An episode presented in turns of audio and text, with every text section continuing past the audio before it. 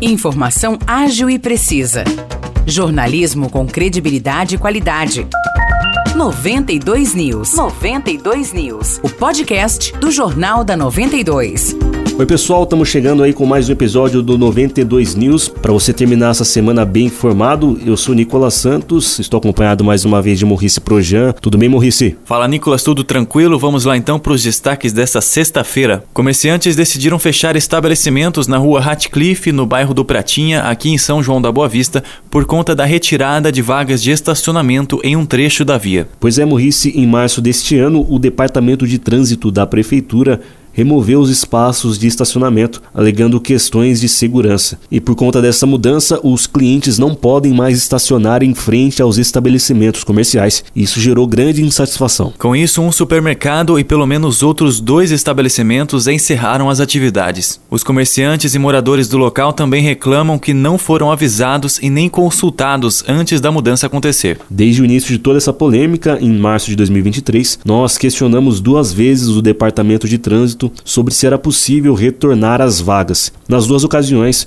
o diretor da pasta demonstrou que não pretende voltar atrás da decisão. Ainda falando de São João, as tradicionais luzes de Natal serão acesas na cidade no dia 5 de novembro, às 7h30 da noite, abrindo as atividades do Natal Mágico. Outras atrações da programação natalina também foram publicadas. A parada de Natal vai acontecer nos dias 3 e 10 de dezembro, que são dois domingos, na Avenida Dona Gertrudes. Já no dia 18 de novembro acontece a chegada do Papai Noel na Praça Coronel José Pires, no centro. A gente continua falando de São João da Boa Vista, já que o município promove o Dia Rosa, ação especial que ocorre amanhã, das 8 horas da manhã até as 4 horas da tarde, nas unidades de saúde da cidade, exceto nos postinhos dos bairros Pedregulho, Recanto do Jaguari, Bairro Alegre e 1 de Maio. O Dia Rosa oferecerá exames preventivos de câncer de mama e câncer de colo de útero. A iniciativa tem como objetivo chamar a atenção para a importância da saúde das mulheres, que é ressaltada também pela campanha Outubro Rosa. E para finalizar a edição de hoje, a gente destaca agora a programação cultural. Amanhã e domingo, o Teatro Municipal de São João da Boa Vista recebe o musical Somos Todas Maria, apresentado pela companhia inclusiva Ser Diferente. O grupo é formado por pessoas com e também sem deficiência. No sábado, são duas apresentações uma às seis e meia da tarde com audiodescrição em Libras, e a outra apresentação é às nove da noite somente com Libras. E no domingo tem outra exibição às seis da tarde.